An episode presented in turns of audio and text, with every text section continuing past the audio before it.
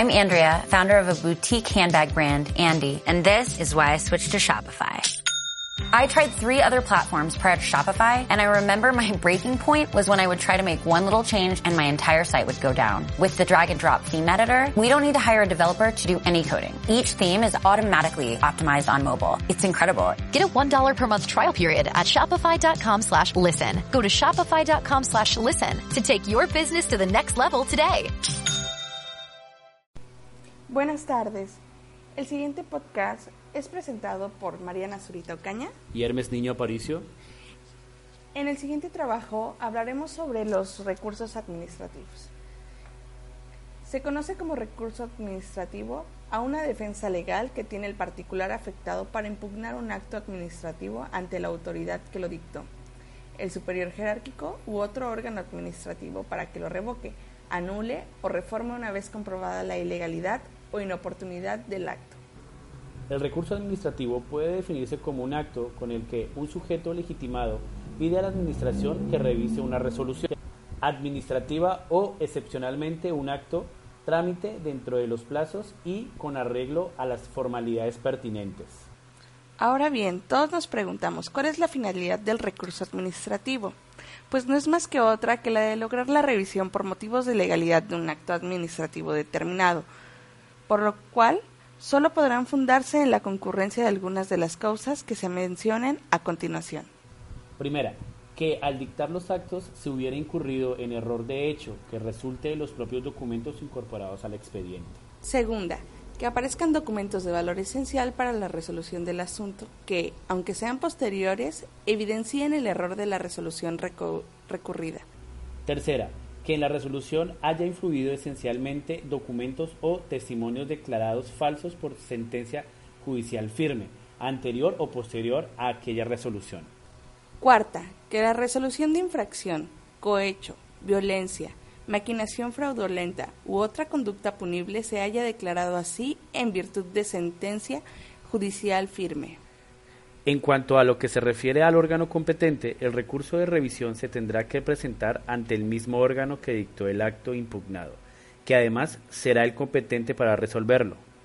Según lo establecido en el procedimiento administrativo, el recurso de inconformidad se interpondrá ante la autoridad administrativa que emitió el acto o resolución dentro de los 15 días hábiles siguientes al que surta efecto la notificación de la resolución o el acto que se recurra o de que el recurrente tenga conocimiento de dicha resolución. Como bien sabemos, existen varios efectos al interponer el recurso administrativo.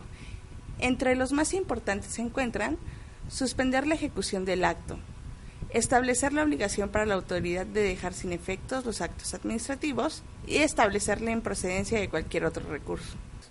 Los recursos administrativos que con mayor frecuencia se presentan en el ámbito federal son el recurso de revocación previsto por el Código Fiscal de la Federación puede interponerse en contra de las resoluciones definitivas dictadas por las autoridades fiscales federales que determinen contribuciones, accesorios o aprovechamientos o nieguen la devolución de cantidades que procedan conforme a la ley y a las que dicte la autoridad aduanera.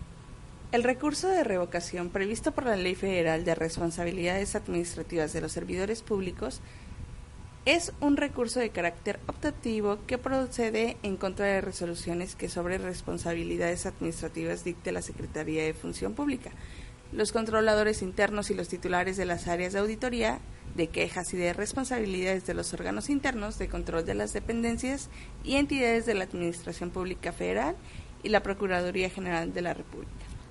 El recurso de revisión previsto por la Ley Federal de Procedimientos Administrativos procede en contra de los actos y resoluciones de las autoridades administrativas, tanto de la Administración Pública Federal centralizada como de los órganos descentralizados que pongan fin al procedimiento administrativo, a una instancia o resuelven a un expediente. El recurso de inconformidad, previsto por la Ley de Procedimientos Administrativos, el cual procede contra los actos y resoluciones definitivas que expidan las autoridades administrativas, el interesado podrá, a su elección, interponer el recurso de inconformidad previsto en esta ley o intentar el juicio correspondiente ante el Tribunal de lo Contencioso Administrativo.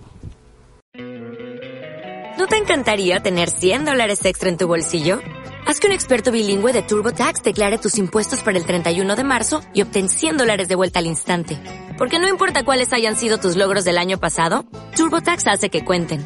Obtén 100 dólares de vuelta y tus impuestos con 100% de precisión. Solo con Intuit TurboTax. Debes declarar para el 31 de marzo. Crédito solo aplicable al costo de la presentación federal con TurboTax Full Service. Oferta sujeta a cambios o cancelación en cualquier momento.